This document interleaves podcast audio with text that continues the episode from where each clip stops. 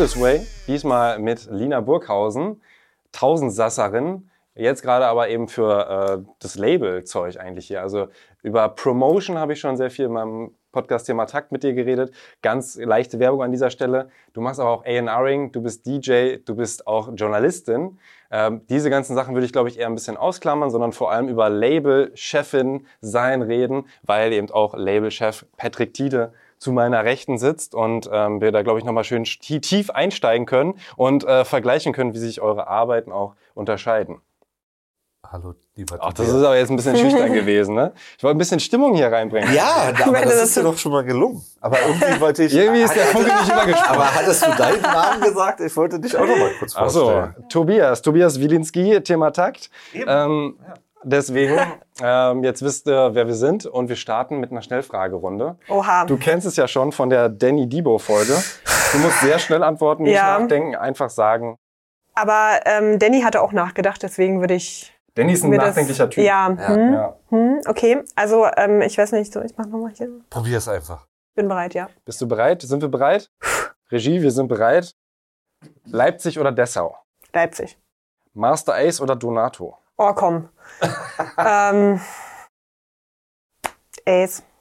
Cello oder DJ-Controller? DJ-Controller. Ja, war ein bisschen einfacher. Easy. Ne? A&R oder Labelchefin? A&R.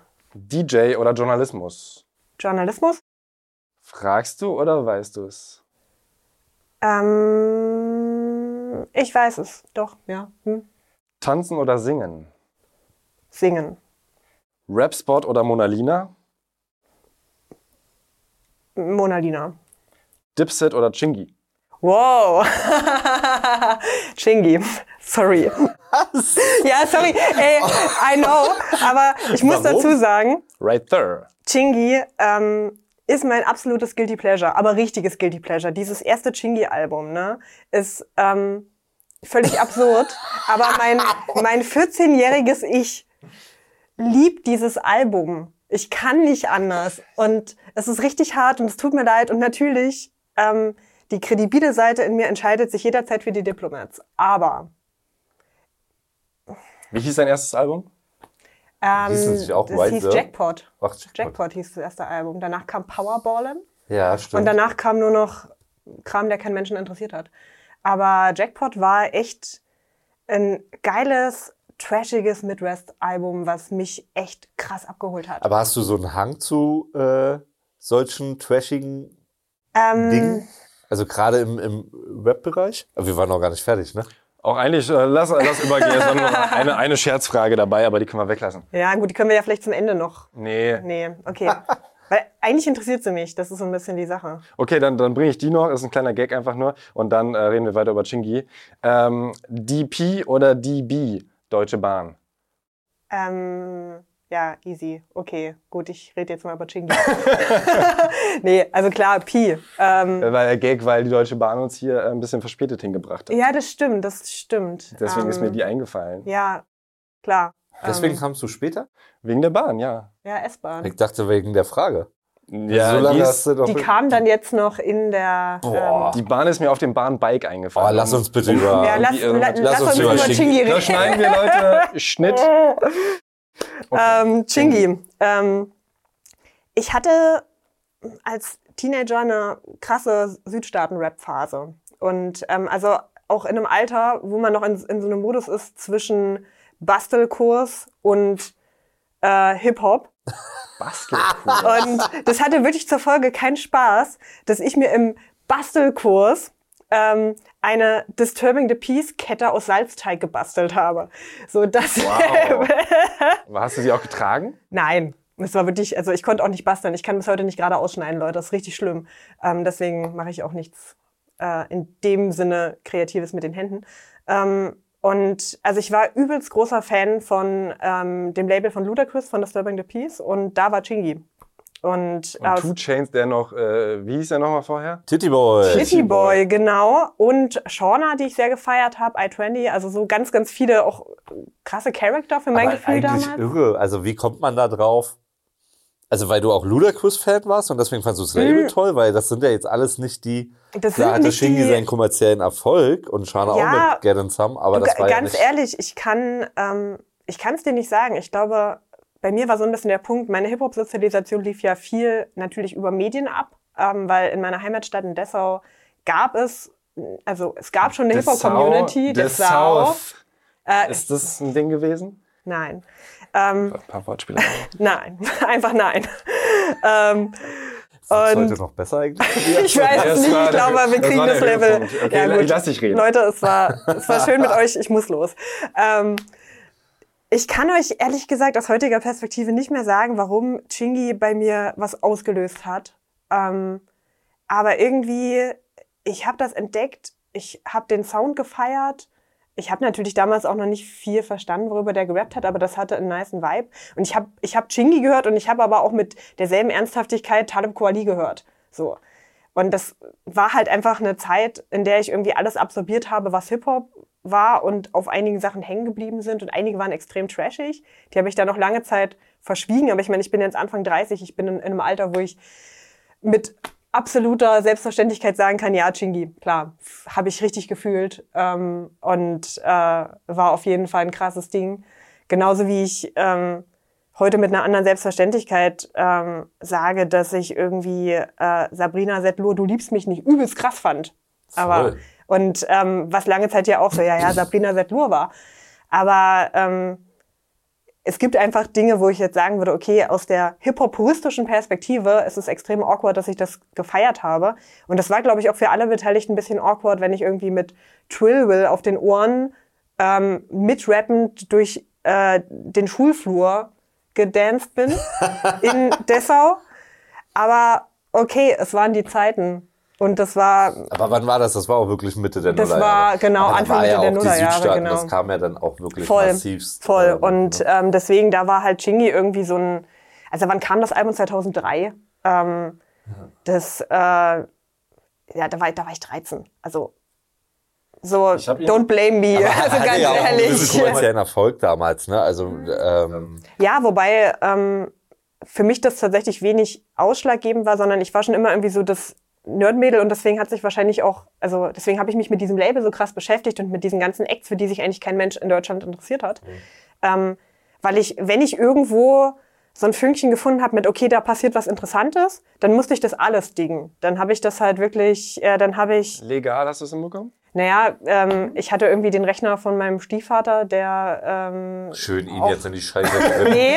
ähm, der wurde dann eingezogen wär, von der Polizei. Wäre tatsächlich nicht gegangen, weil ähm, mein Stiefvater was mit IT-Sicherheit macht und der Rechner super geschützt war. Also ich konnte mir dann völlig ausgeschlossen, dass ich mir da irgendwas ziehe. Ähm, aber für mich war das tatsächlich vor allem Infos bekommen, was ist das, was passiert da und dann halt anderweitig irgendwie an die Sachen rankommen. Über Freunde, über, weiß ich nicht ging irgendwie. Das war eine harte Zeit. Ja. Auf jeden Field Fall. Mob gab's auch noch, ne? Field Mob gab's, aber das war dann später. Da gab's dann auch noch Sharifa, eine mhm. Sängerin, die echt eine geile Stimme hatte. Und ähm, ja, war auf jeden Fall krass. Ja, mit Shingi, um den Namen noch ein letztes Mal zu nennen, ist auch immer NBA äh, Live 2003 oder 2004, glaube ich, mhm. gestartet. Immer mit Ray Thur, glaube ich. Also heißt, du hast das Ding angemacht das und es war, war immer der erste Song. Echt ein geiler Beat. Also so. Naja, da hat ja. Ludacris eh auch ja. viel gefeiert. Red Light District habe ich War echt ein krasses Album, Album ja. Äh, da hat er auch, äh, wie hieß das Album danach? Da hat er sogar zwei Grammys für gewonnen. Das ist schon wie krass. hieß es nach Red Light District? Ich weiß nicht, aber. Mit Runaway und so. Mhm. Äh, richtig ja, ich fand geil. aber tatsächlich Red Light District gerade mit diesen ganzen. schon fast unbedeutender leider wieder. Echt? Ja, Word ja, klar. Also ja, Word of, Word of Mouth, Mouth war natürlich, glaube ich. So das ja. Ding eigentlich. Und dann äh, Schicken ein Bier war, fand ich halt unfassbar damals. Nee, aber ich fand tatsächlich bei, bei Red Light District diese ganzen Bezüge auch zu Austin Powers und so fand ich ja. übelst nice. Ähm, wir haben uns im Vorfeld unterhalten, dass ich eigentlich keine Filme kenne und jetzt droppe ich hier Filmnamen, aber. Super. Es, äh, ich widerspreche mich auf allen Ebenen super. Aber ich finde bei Ludacris Wahnsinn, was der da auch für einen Weg gemacht hat eigentlich. Ne? Ich habe witzigerweise letztens das Freunden, kennst du, äh, erzählt, kennst du diese Prank-Folge, wo Method Man und Redman Ludacris verarschen? Nee. Kennst du das? Nee, aber ich habe das Gefühl, ich habe richtig was verpasst. Das ist Gold wert. Method, also Ludacris hat ja quasi irgendwie eine ganze Zeit lang den, den ähm, den Ruf gehabt, dass er eigentlich technisch einer der krassesten Rapper ist mhm. und über jeden Beat rappen kann. Und Method Man und Redman hatten damals eine Prank-Sendung, irgendwann Mitte der Nullerjahre, und waren so, ey komm, wir müssen den mal verkackeiern. So. und haben sogar den damaligen Def Jam-Chef äh, einbezogen. der hat dann Ludacris angerufen und meinte so, ey, hier Studio-Session, ne, mit Method Man Redman, du musst mal rumkommen. Und die haben einen Beat gemacht, sechs Achte Beat quasi. und der war wirklich so ungelogen, also müsst ihr mal bei YouTube eingeben, das ist großartig. Und der Beat war ein Rumpelbeat des Herrn, also es war wirklich so so, ja, so. Und Luda kommt rein, die beiden so, ja, komm, ne, hör mal rein, wir haben schon was vorproduziert. Jam Typ so, ey, wir müssen auch mal was wagen, so, ne, da muss man sich auch mal trauen. Und Luda so, okay, hört so, denkt so, hm. Und die Mimik und Gestik ist Gold wert, so. Und er ist so, okay, gib mir mal ein paar Minuten. Schreibt, schreibt, geht in die Booth, 15 Minuten später. Und die beiden sind so, ey, ist doch nicht sein Scheiß Ernst. Ist doch nicht sein Scheiß Ernst. Du hörst so, am Anfang ist so, okay, er braucht so. Und dann kommt er auf einmal rein und holt einen Flow raus. Äh, Gold wert. Also zieh dir das auf jeden Fall rein. Danke für den Richtig geil. Also sie, sie haben ihn überhaupt gar nicht pranken können. Nee, überhaupt nicht. Die haben sich richtig geärgert. Ja, glaube ich. Das war geil. Das glaube ich. Gut. Jetzt haben wir ein bisschen geplaudert, jetzt sollen wir mal richtig schön ins Interview reinstarten. Du sagst, du Die bist harten Themen. Spirit, no, ganz entspannt. Spirit Animal Hase, sagst du? Mm, Auf jeden Fall. Erklär noch mal kurz, warum.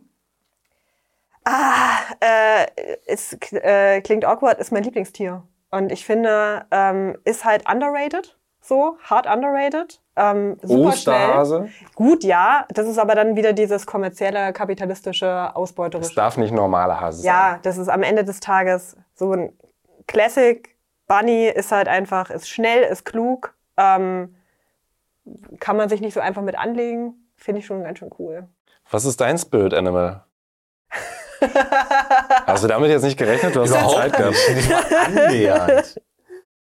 Boah, da muss ich echt. Das Geile ist, fast alle sagen irgendein übelst großes, gefährliches Nee, Tier, ich- so die Königsnatter. Löwe. Der Nee, Löwe. Ich, ich finde, finde, also als Kind fand ich, glaube ich, immer einen Schimpansen wahnsinnig cool.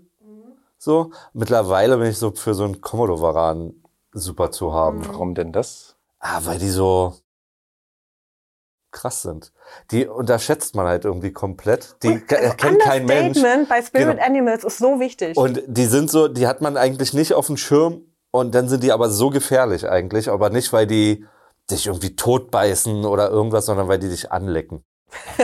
So, und das finde ich irgendwie Stimmt, das machst du häufiger, ja. ja, die, aber ich finde das halt, die haben ja so viele ähm, Bakterien und Viren auf der Zunge, dass das sofort tödlich ist quasi für einen Menschen. Ach, das wusste ich nicht. Ja. Ach, Und die das, sind. ja, und das finde ich Krass. halt, das ist, also das finde ich irgendwie krass faszinierend.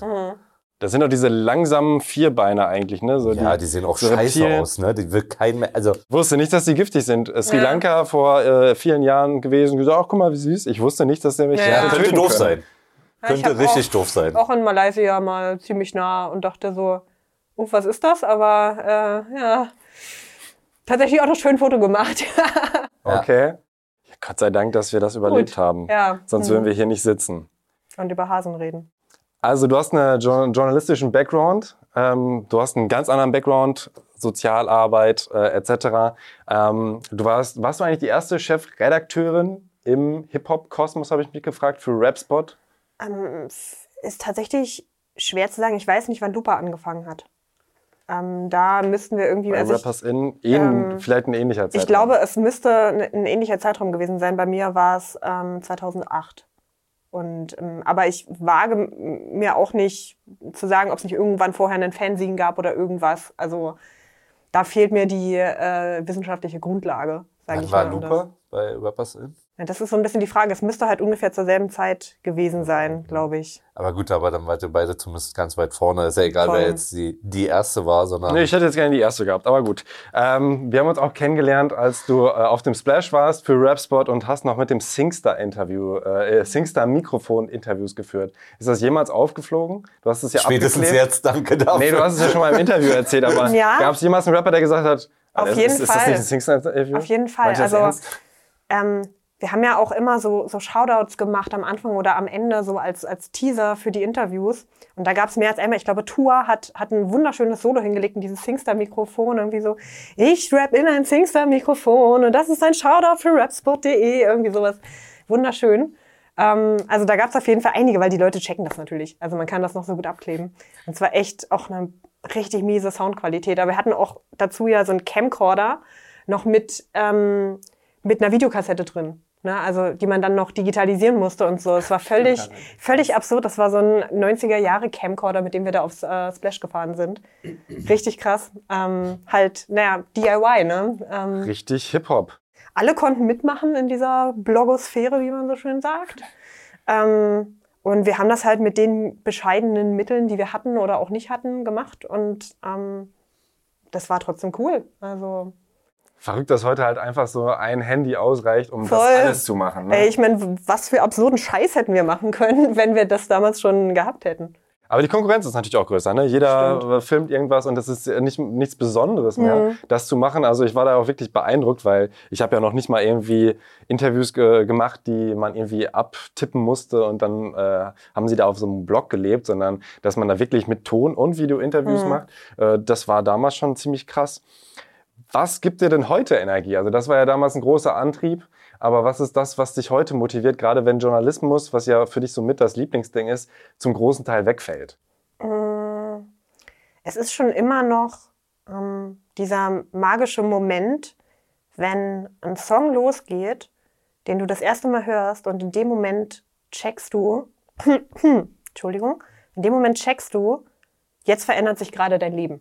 Also ich weiß nicht, ob ihr das kennt, aber ähm, ich habe das immer mal wieder, dass ein Song mich im richtigen Moment so berührt, dass das einfach auch an allen Synapsen andockt und so viel verändert und so viel Auswirkungen. Das können die unterschiedlichsten Sachen sein. Das kann was Deepes sein, das kann was sein, was einfach eine krasse Energie hat oder so.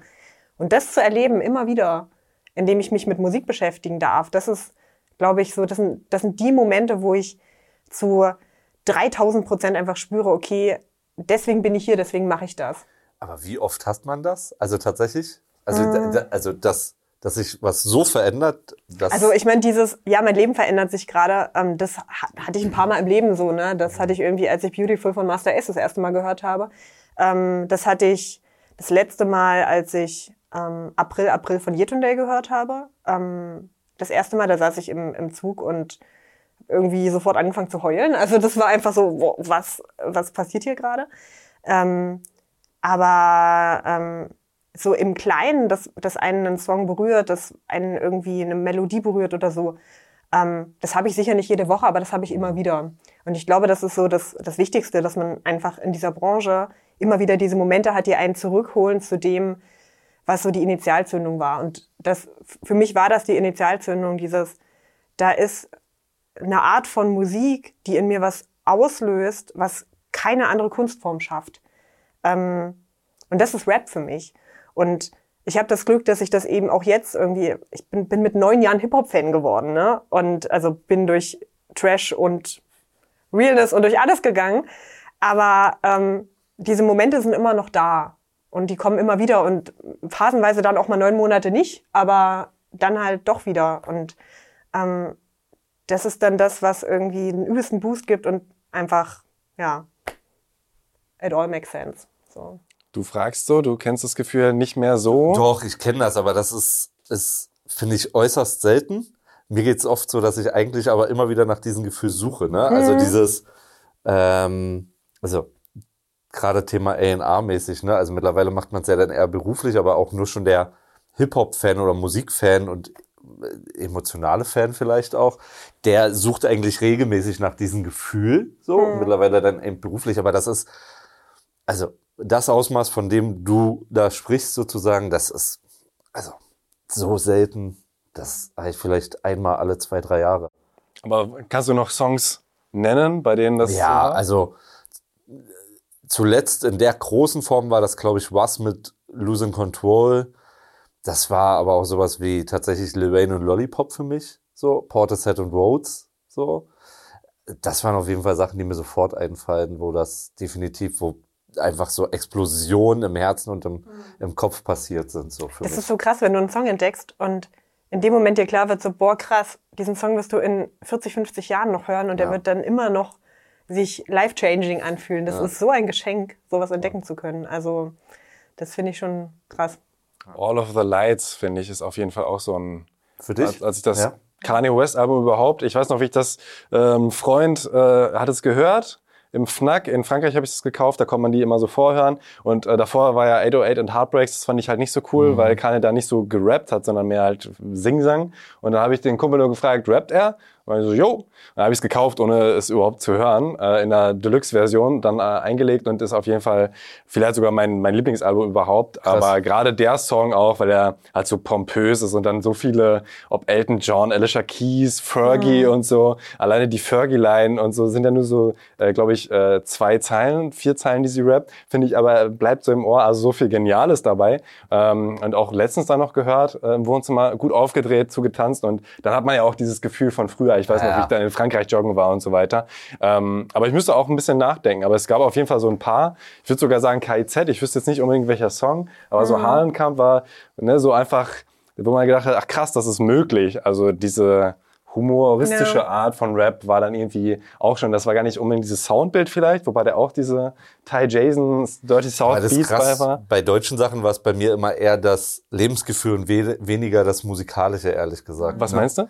Naja, eher so dieses, ähm, also für mich zum Beispiel war es damals diese ganzen alten Royer Bunker Sachen und, und Afrop war es die erste Platte und, und, und dann eben Zawasch und so, ne, diese ganz frühen Tage, so, da weiß ich gar nicht, ob mich jetzt diese, sage ich jetzt mal, Tonfolgen und äh, da, das, wie gerappt wurde, äh, oder was gerappt wurde, irgendwie abgeholt hat, aber das Lebensgefühl, was da irgendwie das beinhaltet hat, das hat bei mir diese Explosion hervorgerufen, so.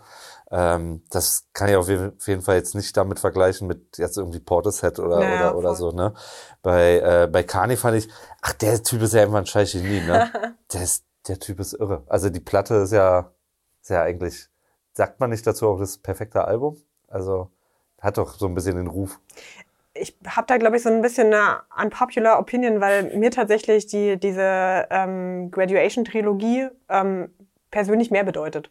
Also die, die ersten drei Ja? Kanye-Alben als das. Aber wie gesagt, mir, also ich verstehe total, warum die Leute gerade dieses Album so krass fühlen und feiern. Aber für mich persönlich sind diese ersten drei Alben wahrscheinlich auch, weil sie einfach in meiner klassischen Boom-Bap-Sozialisation irgendwie die wichtigere Rolle spielen natürlich. Ähm, sind das die Kanye-Alben, für die ich immer Jesus? wieder. Ich fand das als Black Skinner, als, äh, das, da war auch so, Ja, irgendwie- boah.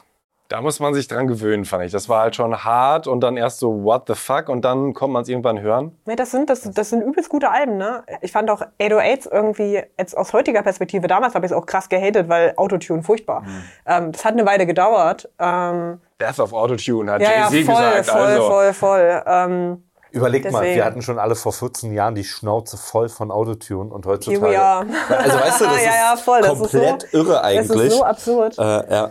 Aber ähm, Wurden erzogen. Voll. Aber ähm, im Deutschrap zum Beispiel sind das bei mir dann tatsächlich eher Underground Conscious Rap Sachen. Also Nullpunkt von Luke und Phil zum Beispiel. Ist für mich musikalisch und halt auch textlich, ist natürlich tief traurig, aber ähm, gerade wenn dann am Ende dieses äh, Saxophon-Ding da noch mit reinkommt und so, das ist. Me Megalo, endlich unendlich. ja. Ja. Ich noch in den Raum. Also das ganze Album, aber auch gerade der Song. Da gibt's schon echt Sachen, ähm, die ganz schön large sind. Also sicher nicht, also ne, dieses, diesen perfekten Song, diesen Song, der irgendwie alles verändert, das muss natürlich einen halt auch in einem Modus erwischen, wo irgendwie alles passt und äh, wo es halt genau da andockt, wo gerade Raum für ist. Und äh, klingt jetzt irgendwie super creepy. Egal. Nee, super. Ähm, wir brauchen ja aber Ja. was für Instagram-Highlights. Genau. Das ist ja, ja, voll. Aber gibt es denn auch Songs, ähm, weil ihr äh, schwärmt jetzt natürlich von Musik, ähm, aber gibt es auch Songs, die du hörst und die musst du rausbringen und du sagst, der gefällt mir jetzt eigentlich überhaupt gar nicht. Wie geht man damit um? Aber gefällt er ihm musikalisch nicht oder gefällt er ihm nicht, weil man sich so denkt, das kann man eigentlich nicht machen, rappen, singen, was auch immer. Na, aber bei bei dir wahrscheinlich eher Letzteres, könnte ich mir vorstellen, dass du sagst, na, ah, willst du das wirklich so sagen? Bei dir könnte ich mir vorstellen, kommt das jetzt nicht so häufig vor, dass du sagst, textlich ist das, das ein No-Go. Na, ich glaube, Lina hat äh, eher die, die PC-Leute am Start. Unterstellt schon mal. Du hast die Lieben, du hast die Bösen. Teilweise. Was? Teilweise. Boah. Oder Das ist jetzt Klischee. Vielleicht ist es Naja. ein Klischee und wir können, wir können hau vielleicht einfach, wir können es vielleicht basten. Zuerst. Aber ist es dir schon mal vorgekommen, dass du gesagt hast, textlich würde ich das jetzt nicht so rappen? Mm, Nee, ähm, das hat aber also tatsächlich habe ich ähm, oder haben wir bei 365 von Anfang an relativ klar gesagt, okay, es gibt Redlines. Also ähm, wir würden nichts veröffentlichen, was irgendwie antisemitisch verstanden werden kann. Wir veröffentlichen natürlich nichts Rassistisches und äh, große Überraschung, nichts Sexistisches. Ähm, aber ähm, so zu, um, um zu deiner eigentlichen Frage zu kommen, ähm, ich glaube, jede Person, die ins A&R-Ring geht, entwickelt eine Fähigkeit, ähm, so ein bisschen über dem eigenen Geschmack zu stehen und den eigenen Geschmack nicht mehr mit einem völligen Dogmatismus über alles zu stellen. Und ich kann schon seit einiger Zeit ganz gut ähm, Sachen hören und checken, so hey, berührt mich das selber total? Ähm, oder sehe ich darin, auch wenn ich vielleicht jetzt in diesem konkreten Moment nicht übelst krass berührt bin, aber sehe ich darin ähm, ein Potenzial, verstehe ich das, verstehe ich diese Vision, kann ich, kann ich die Vision nachfühlen, was, ähm, was transportiert das, wo ist da vielleicht auch, auch das Neue, das Innovative, das, ähm, und, und wen kann das bewegen, so. Und ähm, deswegen muss ich nicht alles ähm, zu eine Milliarden Prozent richtig, richtig selber fühlen und kann es aber trotzdem feiern. Also ich, äh, ich würde, glaube ich, nichts rausbringen, äh, oder ich würde sehr sicher nichts rausbringen, was ich nicht in irgendeiner Form feiere. Aber ich feiere die Sachen auf, auf verschiedenen Ebenen, dann glaube ich. Also manches mehr mit dem Kopf, manches mehr mit dem Herzen. So würde ich es vielleicht beschreiben.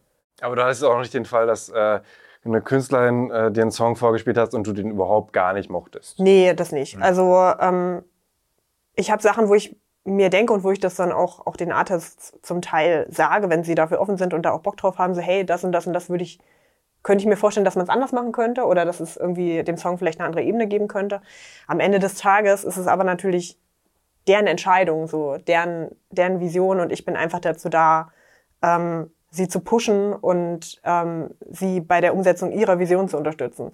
Und ähm, meine Meinung muss da ja auch nicht zu eine Milliarden Prozent die richtige sein oder Gesetz sein oder so. Du hast ja auch eh ein Team, ne? also Voll. du bist ja nicht die Diktatorin, sondern du hast ja. Nein. Ja, wobei, ey, ey, es gibt das Sprichwort tatsächlich bei uns im Job, A&Ring ist keine Demokratie. Das stimmt. Also, weil das ist so, da kannst du nicht abstimmen und sagen, oh, wer findet jetzt die Haie toll?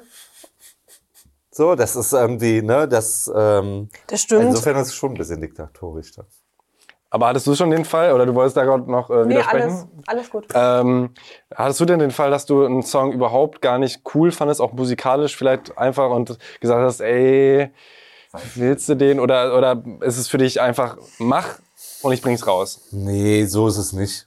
Ich glaube, irgendwo dazwischen. Also, kann mich zumindest nicht dran erinnern, dass ich mit irgendeiner Künstlerin oder Künstler mal mich annähernd darüber in der Haare hatte, dass ein Song total, dass ich einen Song total beschissen finde und der dann trotzdem irgendwie veröffentlicht wird, so, ne?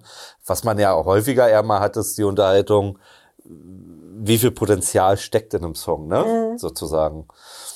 Und dann eher vielleicht sogar, und dann sind wir wieder bei dem A&Ring ist keine Demokratie, dann eher bei dem Punkt so, also manchmal der, sieht der Künstler in einem Song mehr ähm, und man selber hat das vielleicht nicht so als A&R dann irgendwie Also mehr Musikvideo dazu oder so, oder? nee, mehr als zum Beispiel, dass eine Single ist oder das wird der größte Song oder ne, so diese ganzen Sprüche, die dann kommen. Manchmal, wir haben es aber auch schon erlebt oder ich habe schon erlebt, dass ähm, dass man, äh, dass der Künstler den Song gemacht hat und noch gar nicht so für sich gedickt hat, welche Größe da eigentlich dahinter steckt und man dann eher so gesagt hat, ey, das, Das ist die Single. das ja. muss eine Single werden, so, und das müssen wir eigentlich so und so machen, so, ne?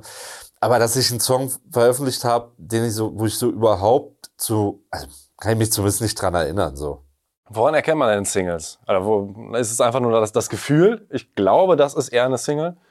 Der ist der beste von all deinen Songs, deswegen ist es eine Singles. Ich finde tatsächlich das ganz spannend, ähm, was ihr in der Folge mit äh, Dibo besprochen habt, nämlich dieses, okay, es ist immer irgendwie eine Reise. Also zumindest bei 365 ist es so, dass wir in der Regel eher über EPs oder Alben reden. Also wir machen halt auch Single-Deals, aber in der Regel haben wir, arbeiten wir auf ein größeres Release hin. Ähm, das ähm, liegt zum einen in den Indie-Strukturen begründet, die einfach ein bisschen anders laufen. Ähm, zum anderen liegt es aber auch daran, dass ähm, ich natürlich immer so ein bisschen die PR-Brille aufhabe.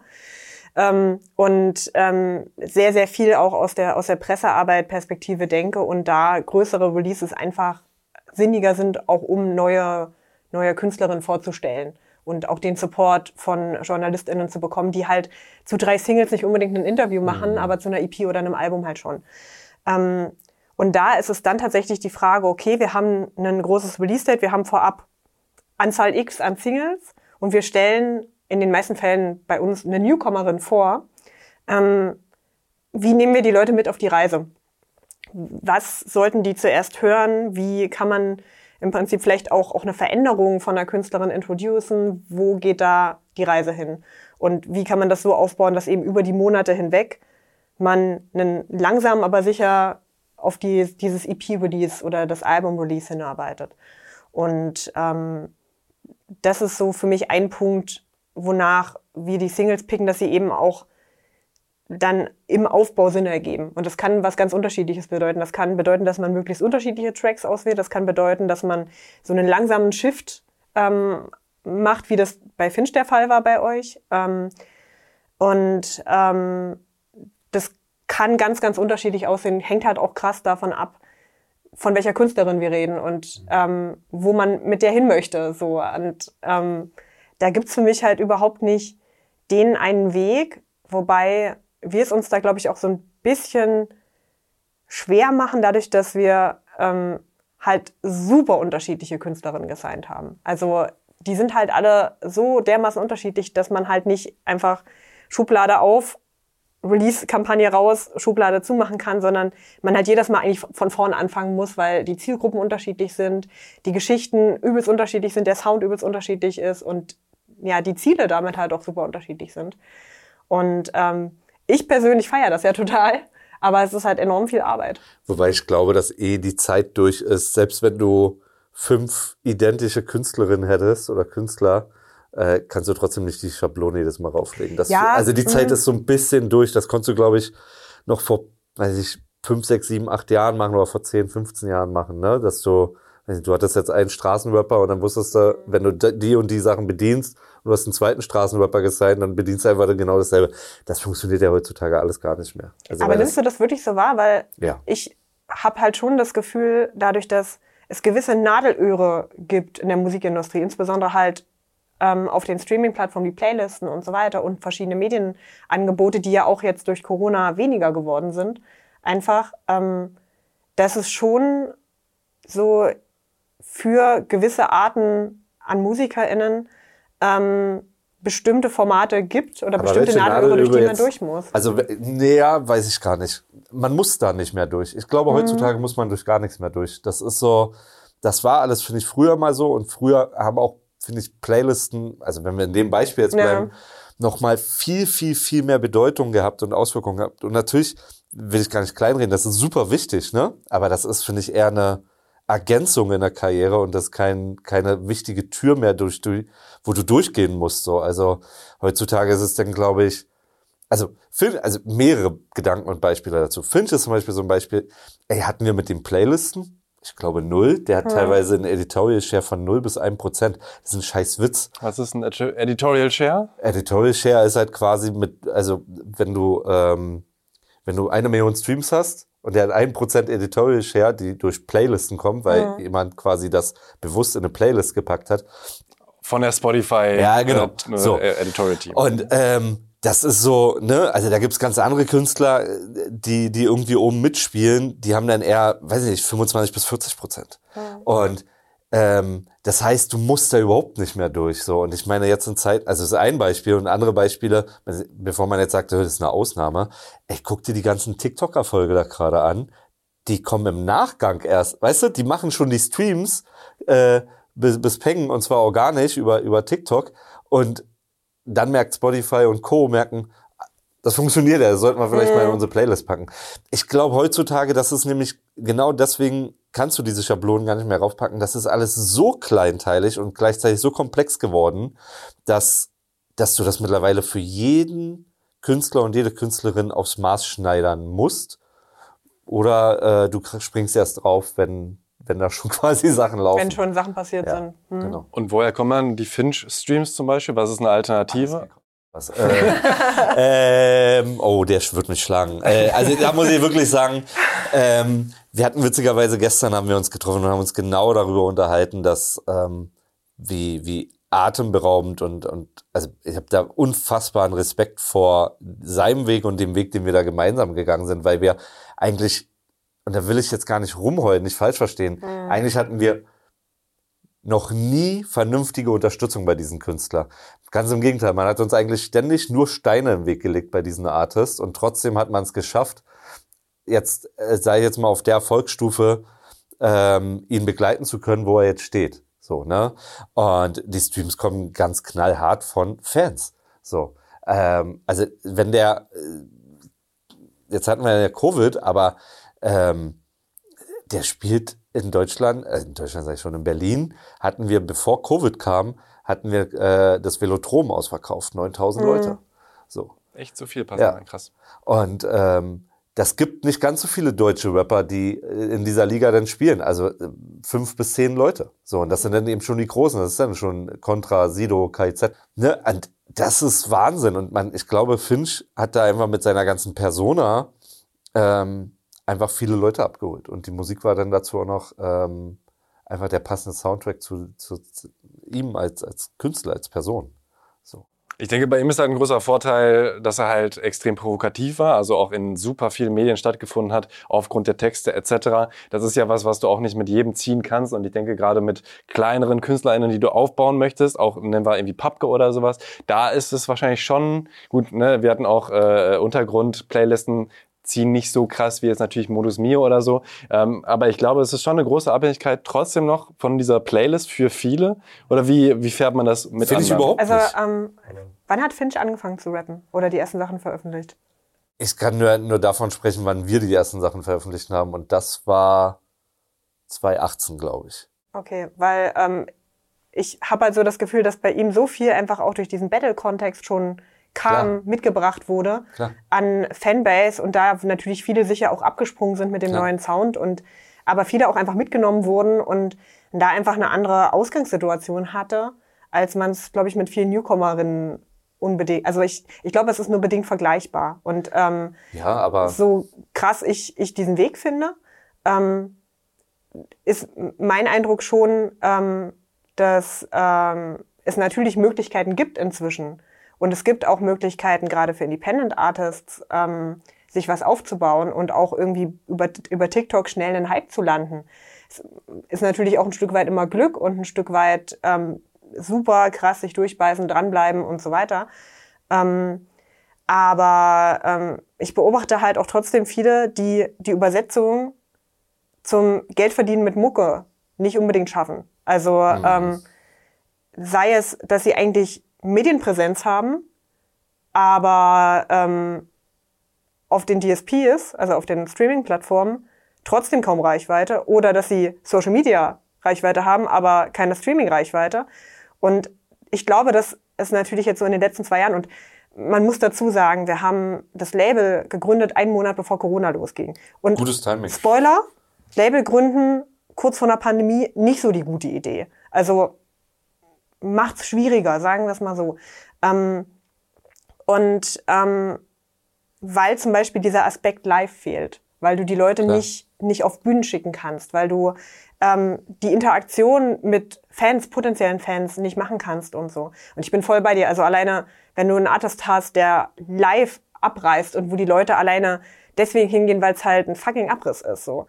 Ähm, das wirkt sich halt natürlich übelst aus. So, und das ist was, was wir zum Beispiel gar nicht machen konnten. Und wo ich halt schon noch merke, so, okay, ja gut, da fehlt einfach ähm, in unserem Fall ein mega großer Teil von diesem Marketing-Mix, den man halt eigentlich natürlich aufsetzt äh, als Label. Und gerade wenn du auch Artists ähm, unter Vertrag nimmst, die das können, mhm. die live spielen können und dann ist es so ein, hm, ja, macht mal TikTok. Hm.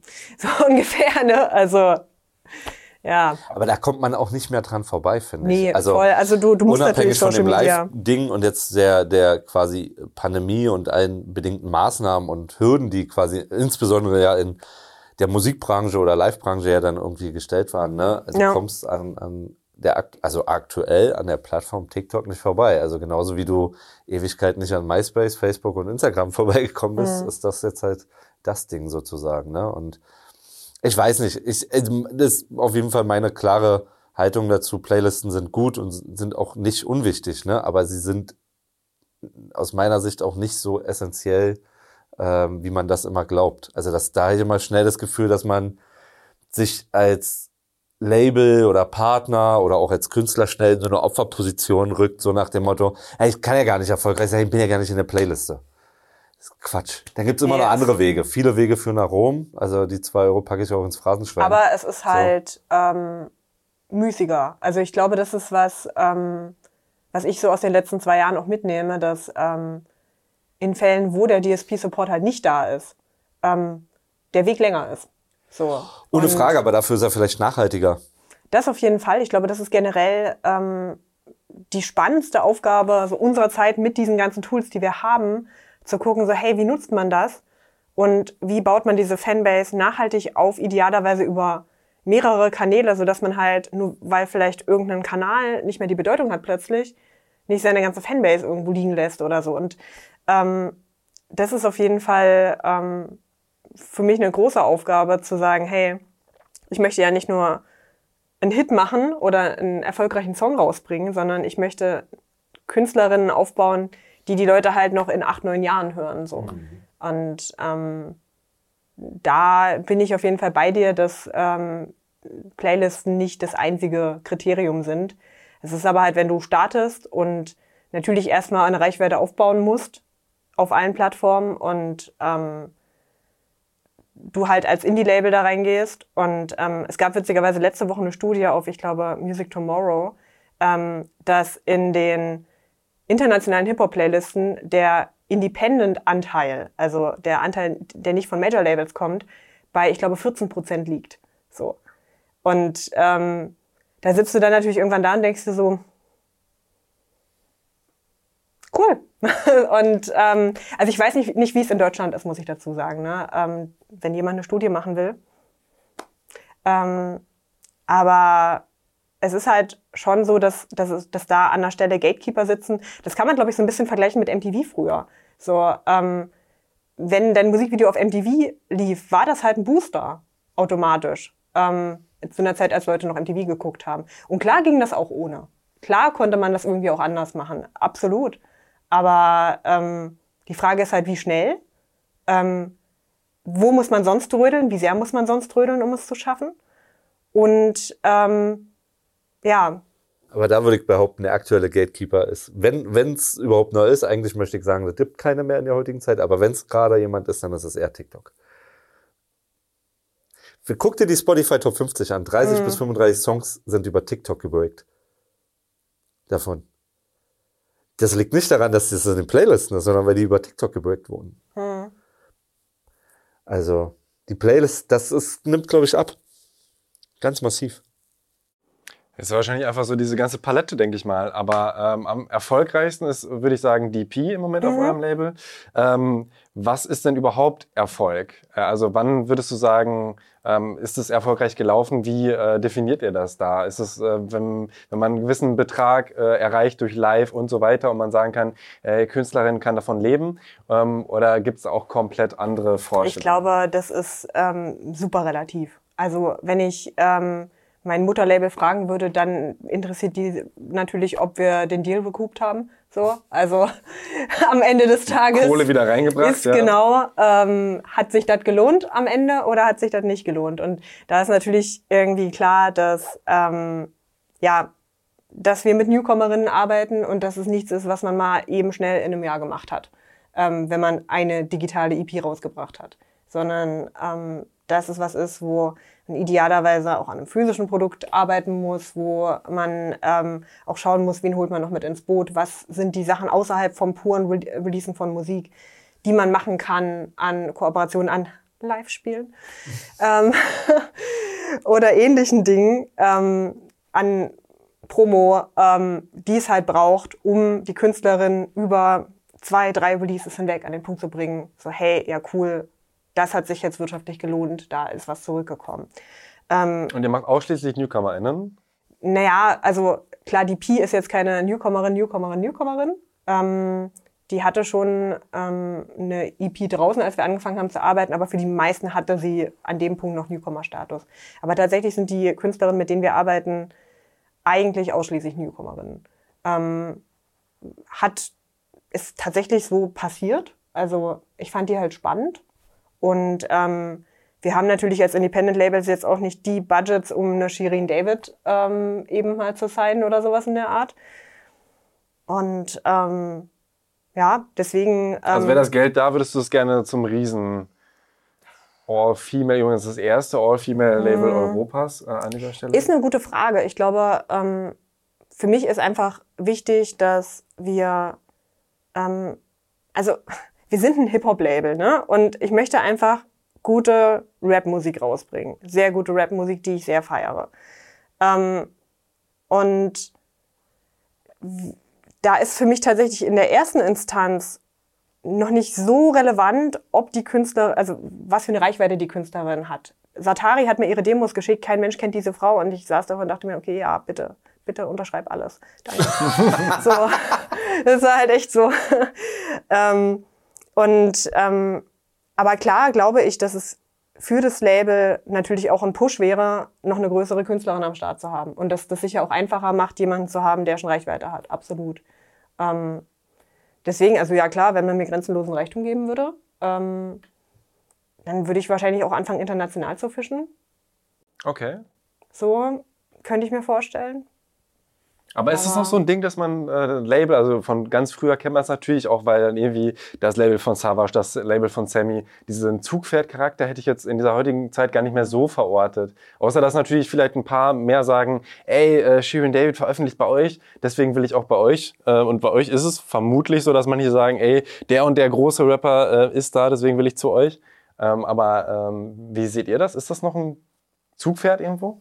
Mm, Natürlich ist es so, dass wenn, ähm, wenn Leute sich ein Label-Roster angucken und überlegen, was zu einem Label zu machen, also klar, ich glaube, die Zeit, wo man, wo dieses Camp-Ding war, das, was in den 2000ern ja ganz krass war, also du hattest die, das Disturbing the Peace Camp, ähm, du hattest irgendwie, äh, ja, in Deutschland Deluxe Records und Agro und erst guter Junge und keine Ahnung was.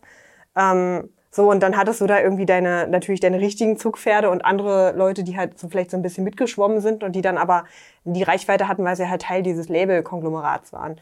Ähm, ich glaube, so eine krasse Rolle spielt das heute nicht mehr, wo du gesigned bist. Ähm, Im Fall von 365 ist es schon so, dass ähm, in Sachen Medienaufmerksamkeit und so die Künstlerinnen ein Stück weit voneinander profitieren auf jeden Fall. Also das ist schon supporten sich gegenseitig. sie supporten sich gegenseitig und ähm, es gibt natürlich auch wahnsinnig viel Berichterstattung über das Label als solches. Also eben, weil es das erste Female Hip-Hop-Label in Europa ist, finden die Leute die Story spannend und erzählen im Rahmen der Story dann über die Musikerinnen. Normalerweise ist es eher andersrum. Und aber dadurch, dass wir so viel Aufmerksamkeit mit der Labelgründung hatten, ich habe das natürlich auch mit der Situation, okay, shit, wir haben jetzt hier irgendwie eine Pandemie. Ich kann faktisch nichts machen, außer Pressearbeit ähm, und Musik releasen. Und es war ja auch wirklich so ein, so ein Ding. Ähm, die Pandemie ging, ging los, bevor ich den ersten Vertrag mit der Künstlerin unterschrieben habe. So, es war richtig, richtig. Wir haben das Label announced und ciao. Das war so absolutes Worst-Case-Szenario. Das Einzige, was ich machen konnte, war darüber reden. Und das habe ich halt gemacht und Machst es immer noch. ja, und mach's obviously immer noch, aber deutlich weniger. Ihr seid ja eine große Ausnahme. ähm, ähm, und ähm, habe dadurch natürlich auch versucht, diese krassen Künstlerinnen halt dann zu pushen, weil sie sich halt sonst nicht so krass unter Beweis stellen konnten, wie sie es halt sonst hätten machen können. Und ähm, das war so ein bisschen die Strategie dahinter, zu sagen so, hey, okay, ja gut, das ist jetzt die Situation. Ähm, dann machen wir daraus das Beste und machen das halt über dieses Gesamtding. Und ähm, das hat tatsächlich ganz gut funktioniert in Sachen ähm, Medieninteresse, in Sachen ähm, ja auch Opportunities für die Künstlerinnen, auch Live-Opportunities und so, die, die jetzt dann tatsächlich langsam passieren. Das ist ziemlich cool. Ähm, Aber hat sich jetzt innerhalb, wir haben ja vor knapp einem Jahr das letzte Mal gesprochen, hat sich in der Zeit jetzt nicht so viel geändert, außer dass ein bisschen Live-Auftritte möglich sind? Mm, naja, ähm, Ihr habt noch neue Signings wir gehabt? haben neue Signings, genau. Ähm, und ähm, haben entsprechend viel veröffentlicht. Wir haben ähm, international ein bisschen was gerissen, so Richtung Schweiz, Richtung Frankreich. Was habt ihr da gemacht? Ähm, na, es gab den ähm, vom ähm, SRF ähm, so ein Female Circle, ich weiß nicht mehr genau, wie das hieß, da hat Maribu produziert und auf jeden Fall, da waren, glaube ich, fast alle Label-Artists in, in, in dem Fernsehformat. Ähm, Yetunde spielt im Juni im Centre Pompidou und ähm, hat jetzt auch eine internationale Kollabo, die ich noch nicht teasern darf. Ähm, Wer ist da? Nicht Und ähm, da passieren ein paar Sachen, die wir so angestoßen haben, aber es dauert halt alles länger, als es unter normalen Umständen gedauert hätte. Und ähm, das ist manchmal frustrierend.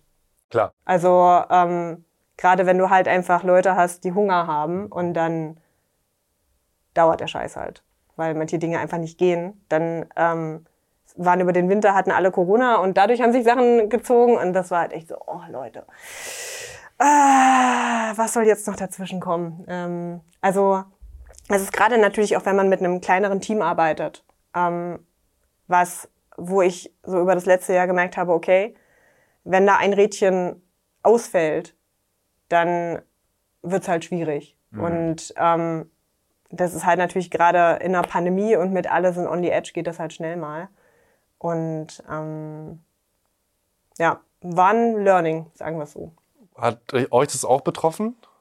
Also die Ja, also Pandemie weil- viel? Ja, klar. Also Weil ihr ein größeres Team seid, da denke ich, okay, Ich der weiß eine fällt ich aus, weiß dann gar nicht, ob wir da jetzt zwingend ein größeres Team sind. Ich meine, nur, nur Walks This Way sind ja effektiv ja auch, was sind wir, vier, fünf Leute. Also ist ja jetzt auch nicht irgendwie, dass wir da richtig viele Ersatzspieler haben, falls einer ausfällt sozusagen. Ne? Aber ich glaube, wir sind da halt einfach nochmal müh anders aufgestellt grundsätzlich, ne? durch die, durch den Zusammenschluss mit Chapter und dann eben dann House Universal. Aber ähm, also die Pandemie hat natürlich total beeinflusst, da brauchen wir gar nicht drüber reden. Also wir hatten vorhin das Beispiel Finch, so, ne? Wir haben das zweite Album rausgebracht, anderthalb Monate später äh, hat man alles dicht gemacht und wir sollten eigentlich eine Tour spielen in Berlin, unter anderem vor 9000 Leuten.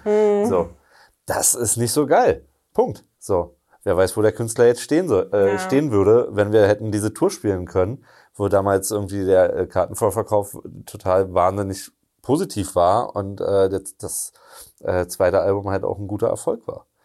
I don't know. Ich meine, wir brauchen uns grundsätzlich nicht zu beschweren, aber besser geht halt immer. So, ne? Und ähm, die ganze Live-Situation, da bin ich ja auch ein großer Freund von, das immer mit einzubinden sozusagen. Das hat auf jeden Fall massiv ähm, beeinflusst. Aber dann gibt's immer, keine Ahnung, bin ein großer Freund von nicht in Problem, sondern in Lösung zu denken. So, also weißt du, wo die eine, es ist noch ein zwei Euro ins Phrasenschwein, wo die eine Tür halt, äh, zugeht, da gehen mindestens drei wieder auf. Das ist immer so. Egal in welcher Situation. So. Ich habe noch nie erlebt, dass man irgendwie so dermaßen mit dem Rücken zur Wand stand, dass man so, ja gut, also jetzt müssen wir irgendwie uns das Leben nehmen oder so. Also das, ja, äh, ist so, Ja, gut, oh, nicht äh, also weißt du, das war so, es gibt immer Möglichkeiten, es gibt eigentlich auch immer Möglichkeiten, ähm, auch die Umsatzziele dann irgendwie zu erreichen oder sowas. okay. So, also dann sind es halt andere Wege. So, wenn du es nicht mit Streaming machst, dann sind es vielleicht äh, Brand-Koops. Weißt du? So. Dann ist halt was anderes. Wenn du live nicht spielen kannst, dann kannst du die Kohle woanders aber auch wieder reinholen. Also, ich glaube, das geht schon. Für KünstlerInnen auf jeden Fall natürlich sehr belastend, auch emotional, gerade auch diese Frage, äh, ne, was wäre, wenn, was wäre, wenn ich in die Playlist gekommen wäre, was wäre, wenn ich live guck mal, gespielt aber hätte. gut, gutes Beispiel, ne? Live ist weggebrochen. Was haben total viele Künstler für sich entdeckt? Twitch. Die haben genauso viel Kohle da, also was heißt genauso viel Kohle, aber sehr viel Kohle auch darüber äh, generieren können. So. Und daraus sind dann wieder irgendwelche Koops entstanden, die so vielleicht nicht entstanden. Also weißt du, das ist so, ich glaube, das gibt immer für alles Lösungen und für alles Wege. So. Aber wie geht ihr mit wirtschaftlichem Druck um?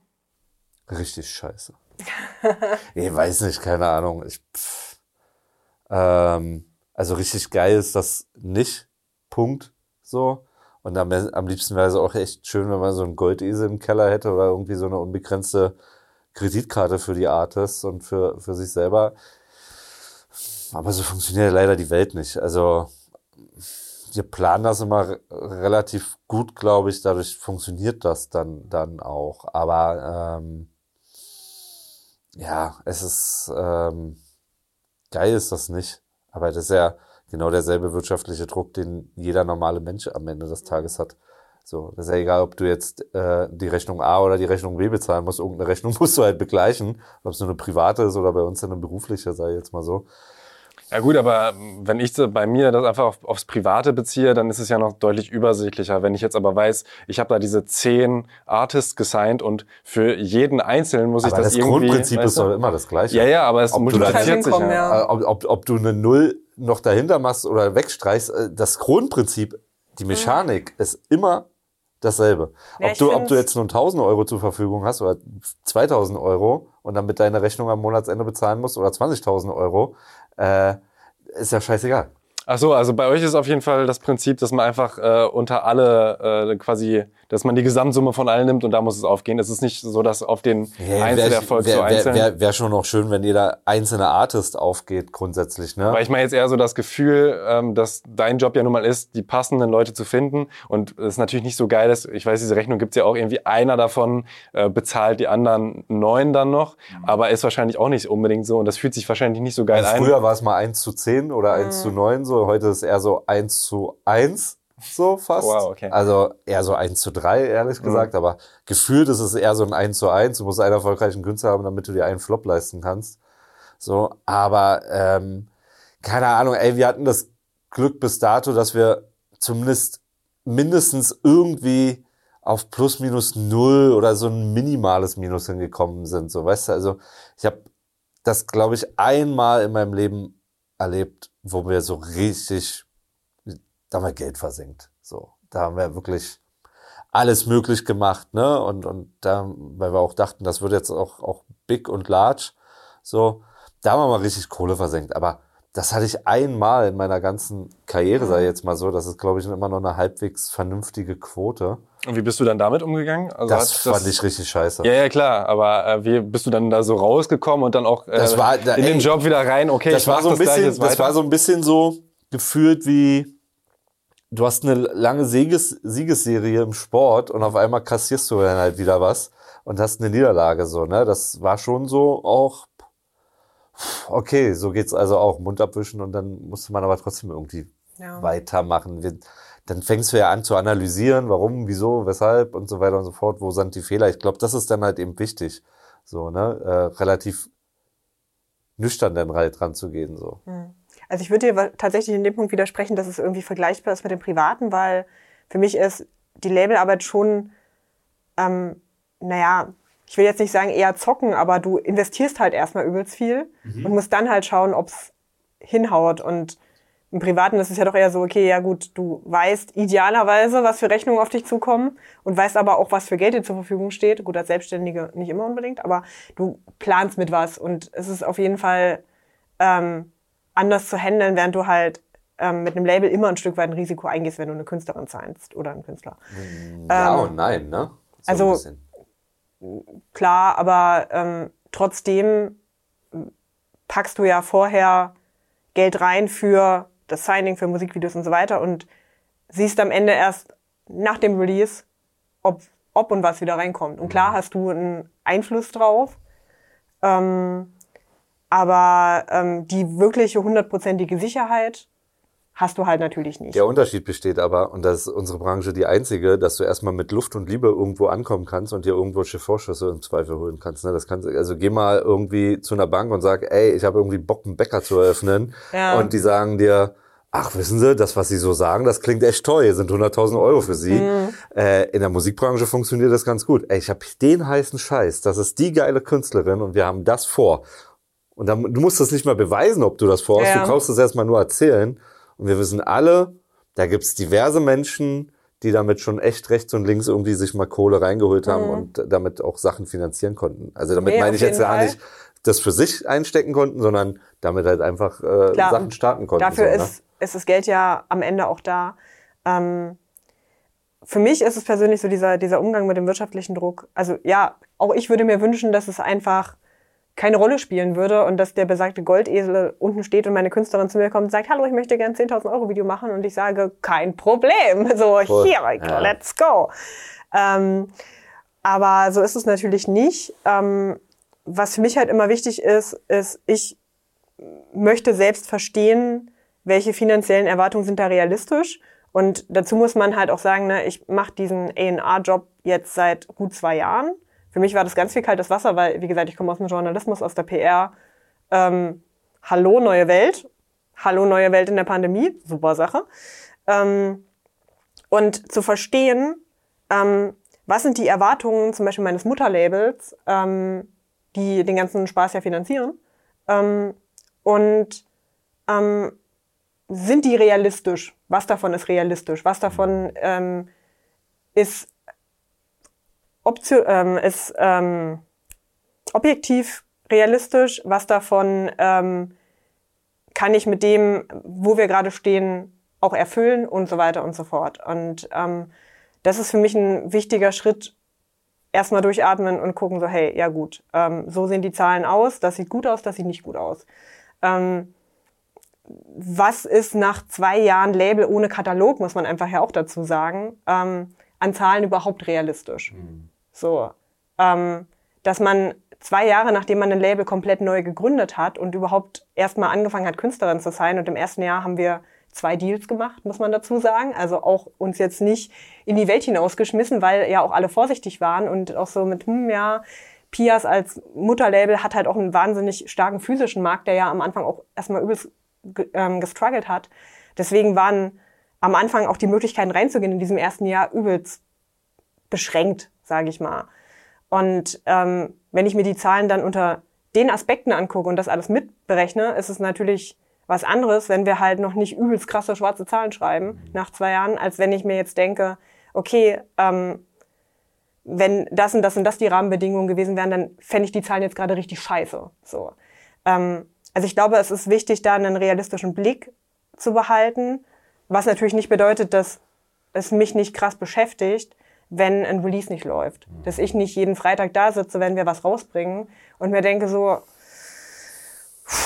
Aber das ist halt die So. Gefahr und das ist auch, glaube ich, ein bisschen das, was ich dann mit dem privaten Vergleich eigentlich meinte. Ne? Du weißt, weißt im Privaten, was du am Monatsende verdienst und du setzt ja trotzdem eine Kalkulation für jedes Release auf und du weißt, das ist erstmal mein Budget oder mein, meine Kohle, was ich dafür brauche. Dann musst du es natürlich wieder einspielen. Da- Das ist halt der Unterschied dann natürlich zum Privaten. Ne?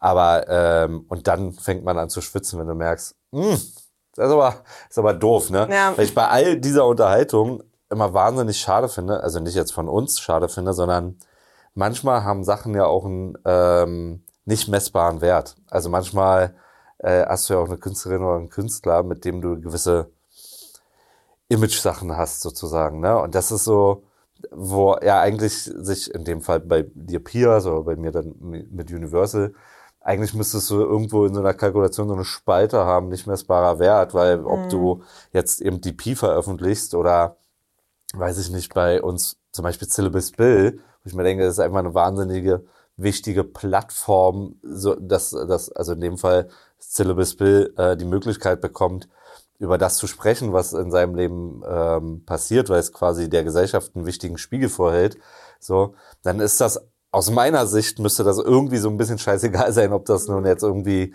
schwarze Zahlen oder rote Zahlen schreibt, weil das hat einen gewissen Wert, das ist wichtig, das ist für die Gesellschaft, das ist moralisch, ethisch wichtig. Ähm, das finde ich so ein bisschen schade, dass da immer dann doch nur, nur die Zahlen zählen irgendwie gefühlt, ne? Oft ja. Also ich denke halt auch, dass, dass wir als ähm, Label auch schon eine gewisse, also klingt jetzt so hochtrabend, gesellschaftliche Verantwortung haben, aber die Entscheidung eben einem Spill eine Plattform zu geben ähm, und zu sagen so, hey, es ist wichtig, dass deine Musik professionell rauskommt und wir pushen dich dabei, wir, wir supporten dich, wir nehmen dir Arbeit ab. Das finde ich so ein wichtiges äh, Statement und ähm, da dann auch einfach volle Power reinzupacken, ohne dass ähm, da jetzt die Erwartung ist, okay, ja gut, aber wir müssen Top 5 charten, weil sonst, warum machen wir das hier? Ähm, das ist auf jeden Fall ein Gedanke, den ich mir noch sehr, sehr, sehr viel mehr wünsche in der Musikindustrie, an allen Fronten. Forget it, glaube ich. Ja, ich glaube, da gibt es hallo. ein paar Ausnahmen, aber äh, ich leider. Äh, bleibe da mal Idealistin. ey, ich äh, stehe da gerne an deiner Seite dazu, aber das ist meine, meine Beobachtung ist, dass das echt mau ist. Mhm, ich weiß. Idealistisch äh, bist du auch in äh, 365 Female MCs gestartet, Blog aufzusetzen, jeden Tag des Jahres eine Künstlerin vorzustellen. Mittlerweile sind es über 1000. Inzwischen, ja, über 1000 stimmt. Wir sind bei 1200 noch was. Ist die Arbeit damit jetzt eigentlich getan? Ist nicht eigentlich mittlerweile der Groschen gefallen? Man braucht diese Female MC-Geschichte gar nicht mehr, weil auch so viele Künstlerinnen, ob Shirin David, Juju oder auch ganz viele andere, auch wirklich sehr weit oben angekommen sind und immer mehr auch nachkommt und äh, Key Change dafür sorgt, dass zum Beispiel die Tape-Fabrik da auch ähm, jetzt eine 50-50-Auslastung möchte. Ist der Job deiner Meinung nach jetzt zum großen Teil schon getan, dass das einfach äh, Klick gemacht hat? Oder siehst du da immer noch sehr, sehr, sehr viel Luft nach oben? Ich glaube, so richtig sagen kann man das immer erst in Retrospektive tatsächlich. Also ich glaube, ähm, die Frage ist halt immer, wie nachhaltig sind ähm, solche Entwicklungen. So, es ist jetzt einfach so ein, ein Thema, ich meine, Feminismus war super krass in den Medien in den letzten drei, vier Jahren. Also so krass wie wenig andere Themen, würde ich sagen. Und ähm, ist das jetzt eben ein Hype, weil alle sich unter Druck gesetzt fühlen? Und wenn dieser öffentliche Druck aufhört, ist das Thema wieder durch und man macht weiter wie vorher? Oder ist es jetzt wirklich eine nachhaltige Veränderung? Das ist so ein bisschen ähm, die Frage, die ich mir noch stelle. Und ähm, tatsächlich sind ähm, die Struggles von Künstlerinnen, die ich mitbekomme, also ich bin ja auch nicht allwissend und sitze auch nicht in jedem Managementgespräch mit und keine Ahnung was. Ich krieg immer nur mit, was, was Künstlerinnen mir erzählen. Ähm, und ich krieg natürlich auch mit, ähm, wie die Quote aussieht auf Festivals, wie die Quote aussieht in Playlisten, ähm, das tatsächlich zum Teil sehr unterirdisch ist, selbst bei Spotify, selbst mit der Equal-Kampagne. Ähm, so, und da sehe ich dann natürlich schon, dass da immer noch sehr, sehr viel Scheiße passiert, dass da auch sehr, sehr viel Pinkwashing passiert ähm, und ähm, dass wir noch immer nicht an einem Punkt sind, wo wir von einer wirklichen Gleichberechtigung reden können. Und ähm, ich glaube, dass es auf jeden Fall noch eine ganze Weile dauern wird, bis sich solche Initiativen wie Key Change oder auch irgendwie eine Debatte um Quoten oder sowas wirklich erledigt haben. Und ähm, aber ähm, ich sehe natürlich eine Entwicklung und ähm, ich sehe, wie viele Künstlerinnen da jetzt in den letzten Jahren neu dazugekommen sind und ähm, wie absurd ähm, die Leute Ende 2018 die Idee von 365 Female MCs fanden, weil 365 Rapperinnen gibt's doch nie im Leben. Ja, schon.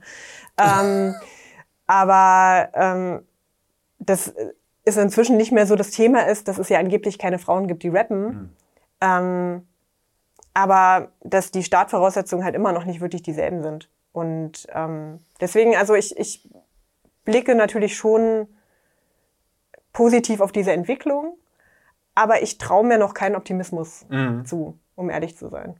Ja, ist interessant. Also ich habe eigentlich, aber da bin ich auch manchmal zu blauäugig, gedacht, so ab jetzt wird alles besser. Aber das habe ich auch schon gedacht, bevor Trump gewählt wurde und so. Und habe gemerkt, okay, nee, von alleine äh, wird nicht einfach immer mhm. die Welt äh, besser, sondern muss aktiv viel tun. Ähm, aber wie siehst du das denn im musikalischen Bereich? Also gerade so diese These, ähm, ist es nachhaltig? Wird es immer mehr Rapperinnen geben?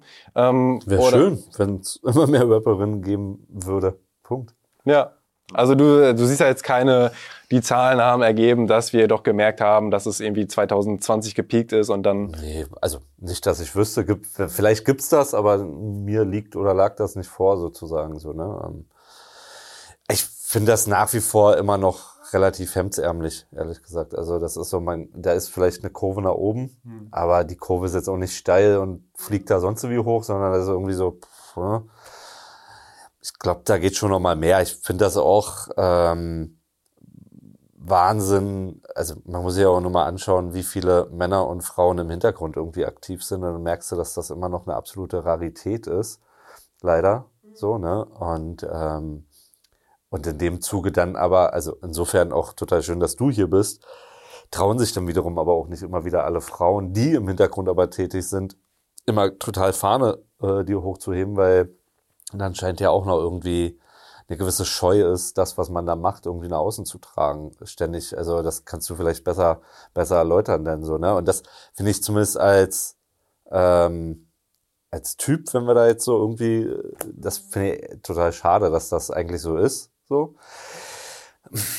Ja, kann man eigentlich nur ähm, immer wieder mit, mit wachsamem und bewusstem Auge durch die Welt gehen und gucken, ne, dass man dann auch allen irgendwie eine Chance gibt. Also bei unserem Team, wir sind da sehr ausgeglichen, ne? wir haben eine 50-50-Quote, aber es ist eher zufällig, weil es auch nicht so, dass wir uns da das jetzt so ausgedacht haben, sondern äh, ich kam halt mit einem Männertrupp und äh, dann gab es halt bei Chapter One war, äh, ganz viele Kolleginnen sozusagen und dadurch, aber das passt super dadurch, ne? Also ähm, wir gucken da natürlich auch immer wieder nach Female MCs. So, aber das ist tatsächlich nicht ganz so einfach, danach zu schauen, als wenn du jetzt ein Typen sein möchtest. Das ist immer noch leichter. Warum? Also A gibt's einfach nicht so viele, wie, also nicht so viele Female-Rapperinnen wie Rapper. So. Also zumindest meine Wahrnehmung. So, das heißt, das fällt schon mal schwerer. So, dadurch fallen natürlich die, die du entdeckst, fallen natürlich schneller auf irgendwie. So, ne? Ähm, und dann, also das ist, glaube ich, mit der Hauptgrund. Also, wenn ich dann irgendwie mich durch TikTok oder durch, was weiß ich, Playlisten oder YouTube irgendwie scrolle, um nach neuen Künstlerinnen irgendwie Austausch zu halten, dann äh, stoße ich erstmal auf zehn Typen vorher bis dann mal irgendwie eine Frau auftaucht. Und dann ist es erstmal egal, wie gut die ist, sondern bis ich erstmal auf eine Frau auf. So, also, keine Ahnung. So, das schon. Siehst du das auch so?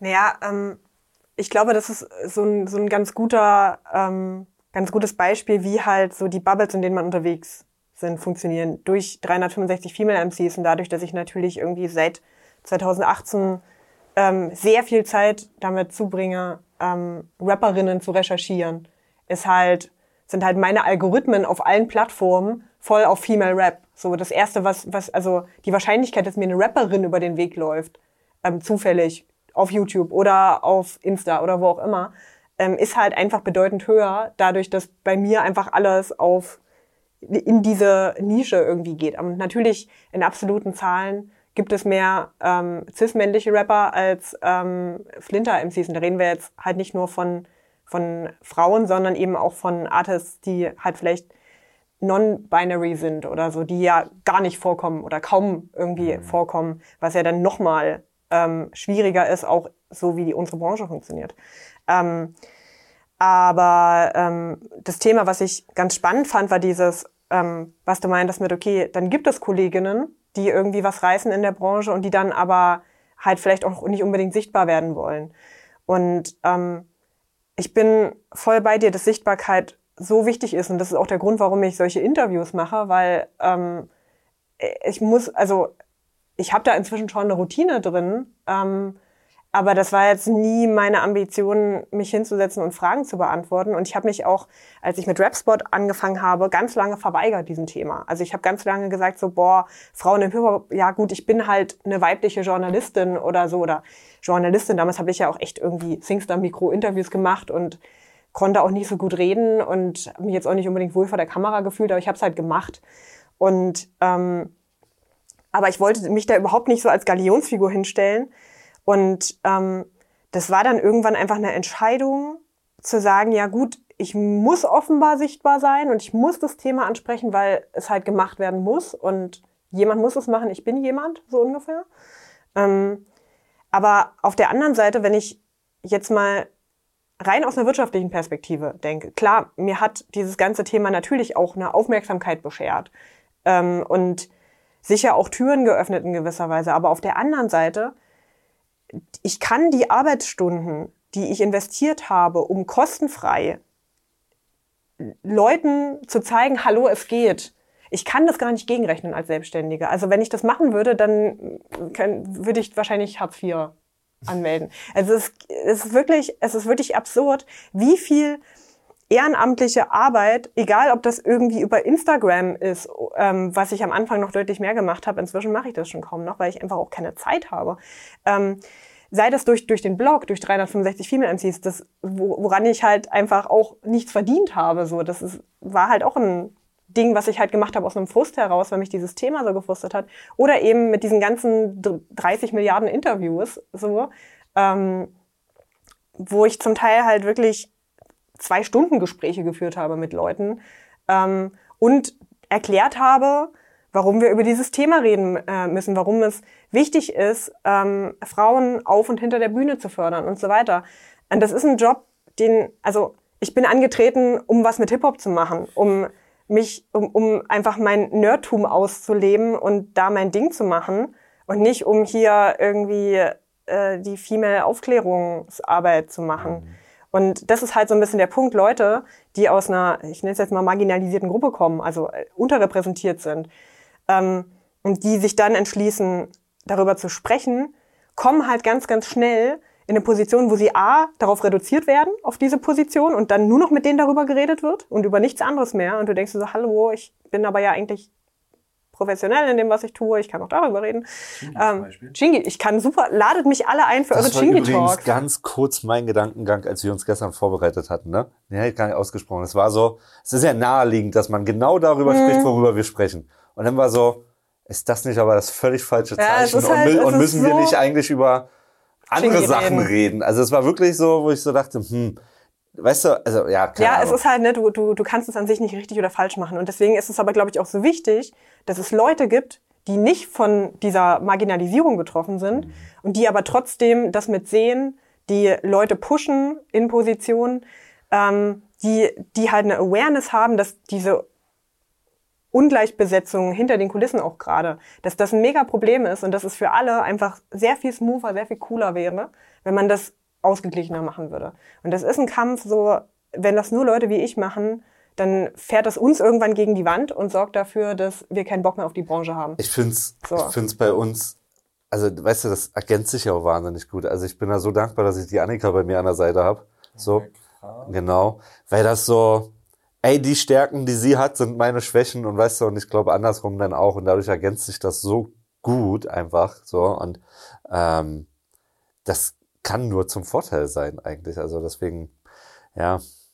Voll, also das sehe ich halt auch. Ich habe halt, Fun Fact, mein PR-Team ist halt komplett undivers, also komplett weiblich.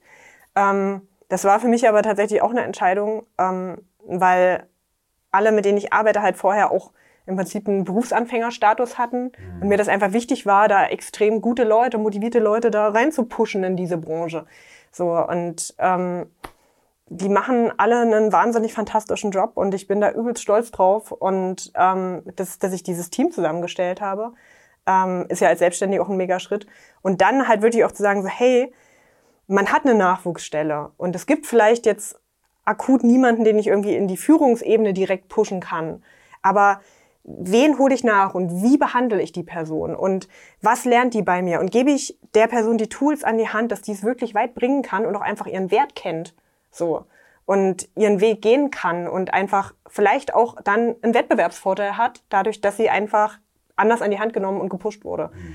Und das ist für mich schon ein Punkt, der einen riesen Unterschied machen kann in der Branche. Und wir brauchen das in allen Bereichen. Wir brauchen das auf der Bühne, wir brauchen das hinter der Bühne, wir brauchen das ganz krass im Technikbereich, ähm, wo es den Nachwuchs an sich gibt, nach und nach, ähm, den diversen, aber wo halt auch ganz, ganz krasse Barrieren sind im Sinne davon, wie wird eine Frau an den Reglern behandelt.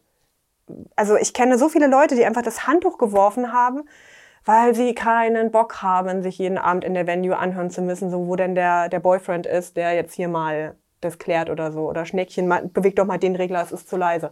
Also das ist halt die Realität und aber ich weiß. Das wird noch eine Weile dauern, bis ich das, also voll, leider, aber voll. ganz realistisch betrachtet, das von den Beispielen, die du da gerade nennst, das wird, glaube ich, echt noch. Und das sehe ich halt auch und deswegen halt auch die Antwort auf die Frage. Ich glaube, wir sind noch nicht da, wo es alles peachy ist, aber ich glaube, dass, ähm, dass wir alle einen Einfluss darauf nehmen können. Und klar werden wir nicht morgen aufwachen und dieses ganze Problem wird sich erledigt haben. Die Erwartung hat niemand. Aber wenn man irgendwie an zwei, drei Stellen einen Beitrag dazu leisten kann, ist es doch schon super geil. Absolut. Das ist doch ein wunderschönes Schlusswort. Wenn ihr nicht noch was sagen wollt, Leute. Ich fand es ein sehr schönes Gespräch mit euch. Absolut. Ebenso. Wir haben über Ebenso. Chingy gesprochen, das hat mich ein bisschen glücklich gemacht. Ich Ne? könnte wetten, dass irgendwelche ganz jungen Hip-Hop-Fans immer denken, Shindy? Shindy? Shindy, Ah. was haben die denn mit Shindy? Ja, genau. Shindy Nein. Ludacris? Irgendwas oder nicht? Nee, ähm, ja, hat mich auf jeden Fall sehr gefreut. Danke für die Einladung. Abonniert den Poddy, hört 365XX und bis bald. Danke dir. Danke euch. Danke.